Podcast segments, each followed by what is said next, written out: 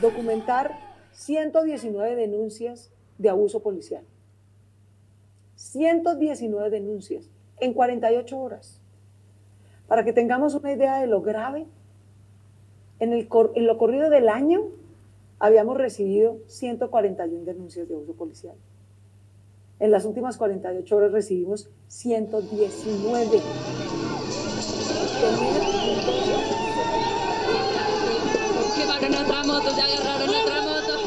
Hola a todos, ¿cómo me les baila?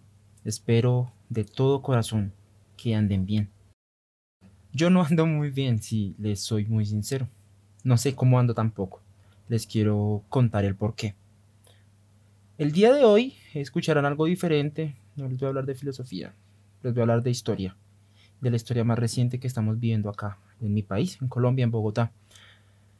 No es nada fácil y quiero mostrarles un poquito de lo que he visto yo ¿Saben? Walter Benjamin decía que hay una diferencia entre ser espectador y ser testigo.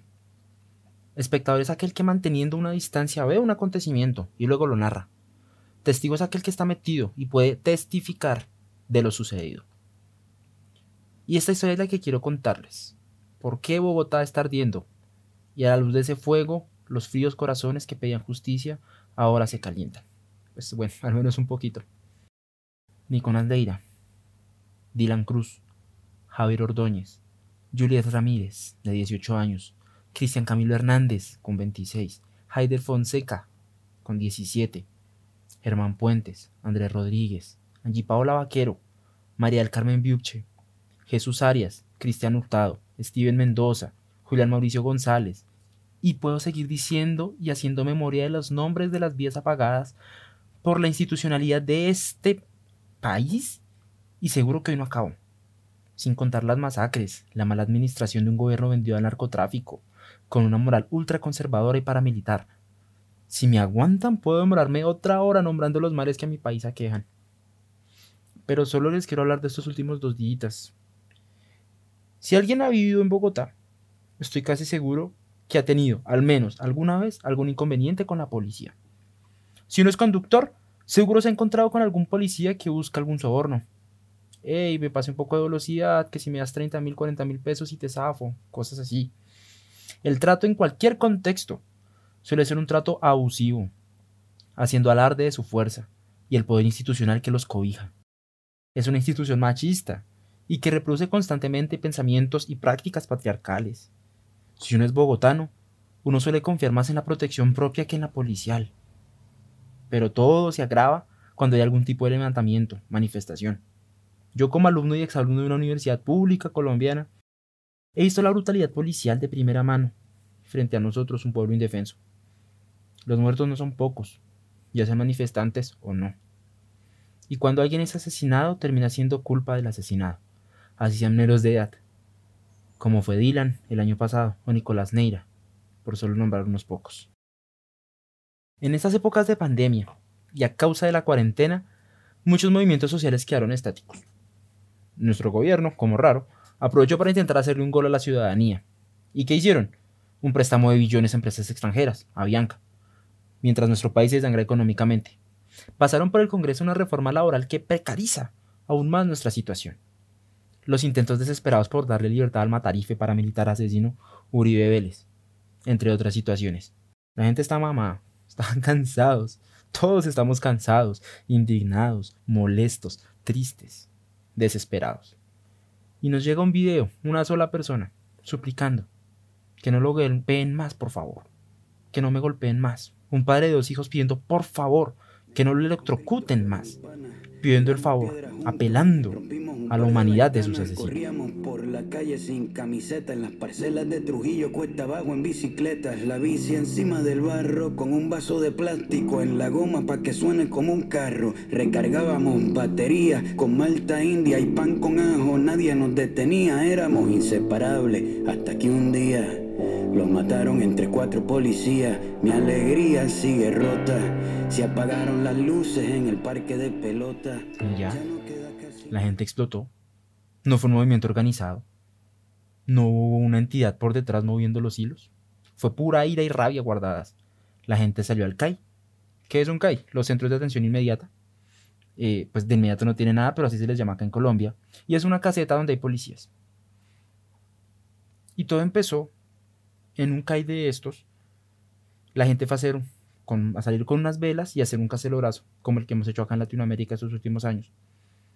Y la gente no se aguantó, vieron policías y empezaron los enfrentamientos. Ese fue el primer foco y empezó a expandirse por toda la ciudad. Fueron un montón de CAIs quemados y en muchos otros municipios de Colombia. Al principio parecía todo muy esperanzador. Sí. Son de estos momentos en que uno siente que esto va por algún lado. Pero de nuevo, las bestias son bestias. Y usaron armas de fuego en contra de los civiles.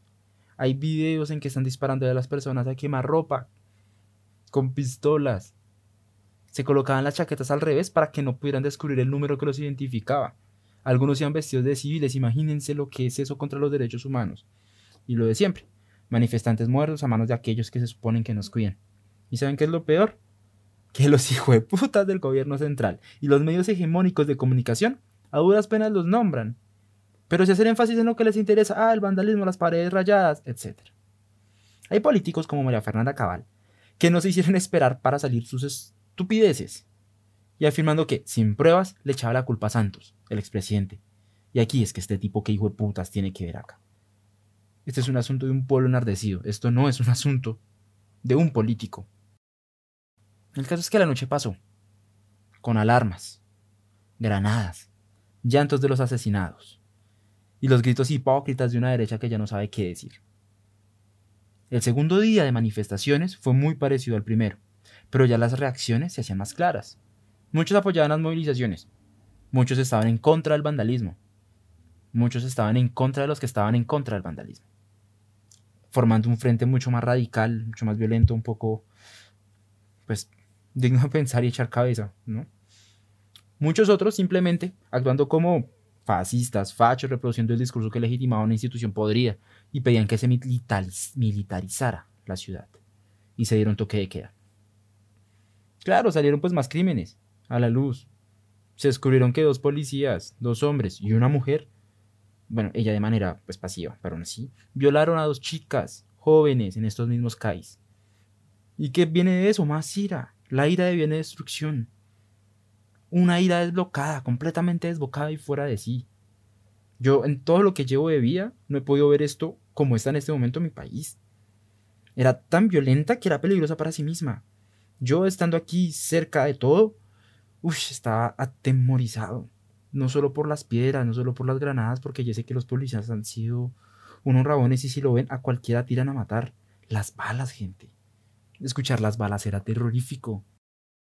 Cuando pude llegar sano a mi casa, muy tarde, para evitar problemas, viendo a mis padres preocupadísimos de que yo no terminara siendo uno de los muchos nombres que más tarde la historia de mi país olvidaría, escuché la locución de la alcaldesa de la ciudad. Fue un discurso sensato, sí llamaba a la calma, es decir, es lo que eh, un administrativo público es lo que tiene que hacer. Estamos en contra de eso, pero yo estoy en contra de eso, pero ella llamó a la calma, pero empezó a votar un montón de puntos que eran tremendamente interesantes. Entre ellos, la reestructuración de la institución y que la justicia no fuera militar, es decir, hay un tribunal particular para los militares y la policía, aun siendo una entidad civil, estaba dentro del foro militar. Y ella dijo, no, intentemos hacer que eso. El problema es que nuestro honorable, cerdo presidente dijo que no, de una. Iván Duque dijo que no. Empezaron a salir ciertos contentillos. Y creo que pues en algo ayudan. El préstamo a Bianca fue prohibido. Al menos por un tiempo. Le negaron al presidente eso. Pero hubo algo que guardaré con mucho cariño hoy, en mi memoria. Y es que de las cenizas de los cais quemados, las letras florecieron. La misma población civil convirtió los centros policiales quemados en bibliotecas públicas y artísticas, mostrando todo el poder transformador que poseemos. Y, esta imagen es la que quiero que sea grabada, el fuego en el CAI y de él naciendo libros. Sé que solo van dos días y quiero dejar esto abierto. Y quiero dejar esto como un pequeño ejercicio de memoria. Habrá que ver qué nos deparan estas transformaciones. Pues como dijo Gandalf, ni el más sabio conoce el fin de todos los caminos.